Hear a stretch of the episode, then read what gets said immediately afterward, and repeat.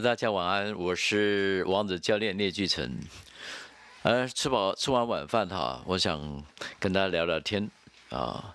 我们今天，呃，有个过去有个学员呢，呃，公司想升他当主管，可是呢，他对于主管这个工作啊，说实在的，一头雾水啊，也不知道怎么从哪里开始啊。啊，我们先来谈这个了啊。大家就想啊，主管要怎么做怎么做？但是是不是有些东西，其实如果你在当主管的过程当中，你的行为就是出现这种错误的行为啊？我这我们常讲，就当主管的这种这种常犯的错误啊，说起来还蛮多的哈。来，我们一条一条来，是不是？你你你在这当中是不是也也一样有这些错误啊？首先，第一个当然就是经常随着员工的旋律在起舞啊，这个员工起哄啊，我要往东，那主管没有自己的主见，那就配合多数人员工的的喜欢的事情去做，那这个叫做随着员工旋律起舞啊。那第二个就是我们常看到台湾的中小企业啊，有很多的。嗯，人才荒，他们其实因为中小企业嘛，我想就不容易跟大企业来抢人才，所以他们在能够用的人才库里面，有时候自己培养一两位，那他马上就是变成偶像。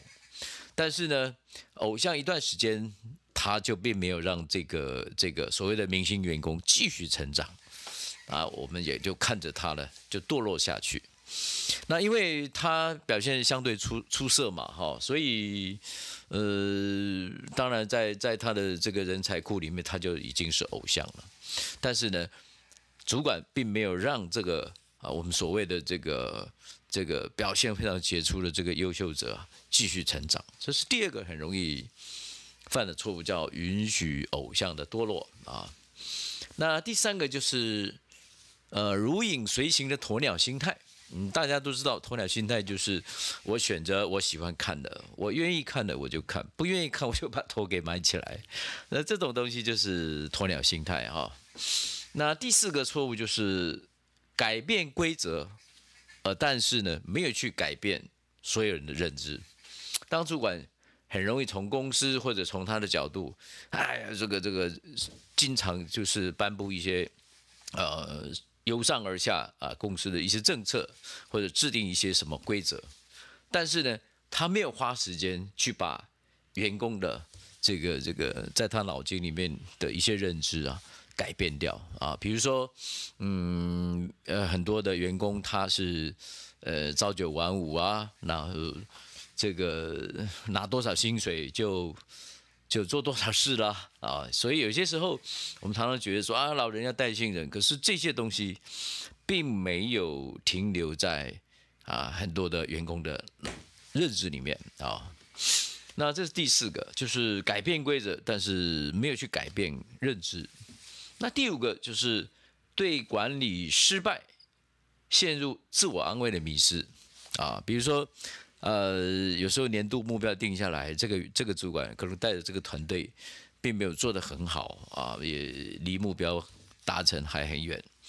但这个过程当中，他就是经常在找这个失败的理由，然后把一些呃原因就归罪外外界啊，或者是呃他手底下无可用之兵啦。我想就是经常安慰自己啊，这个对一个主管来讲，其实。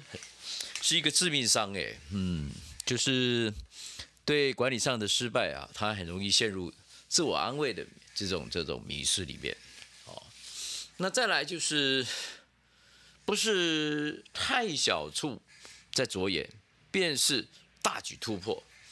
有些时候啊，平常他没有经常性去累积一些在管理上所要去做的一些基本功，啊，然后。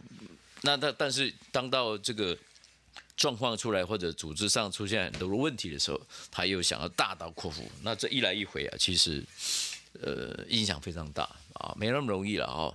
那有些地方他又太斤斤计较啊，这个这个非常这个坚持啊，做一些小处的地方，比如说不让员工啊这个这个这个有一些啊在第一线做事的这种权利啊，这些都是啊。那再来就是昨日的创新啊，他昨天有一些很好的 idea，但是没有形成今日的规则。那所以呢，经常性呢会有一些创新的想法出来，但是这个效果永远没有办法持久啊，它就是这个这昙花一现啊。所以事实上，在很多的主管的生涯里面，他会有很多的创新，可是呢，他没有去想办法制定规则或者从制度上去修正啊。这个以上呢是主管常犯的错误啊。先谈到这里，OK。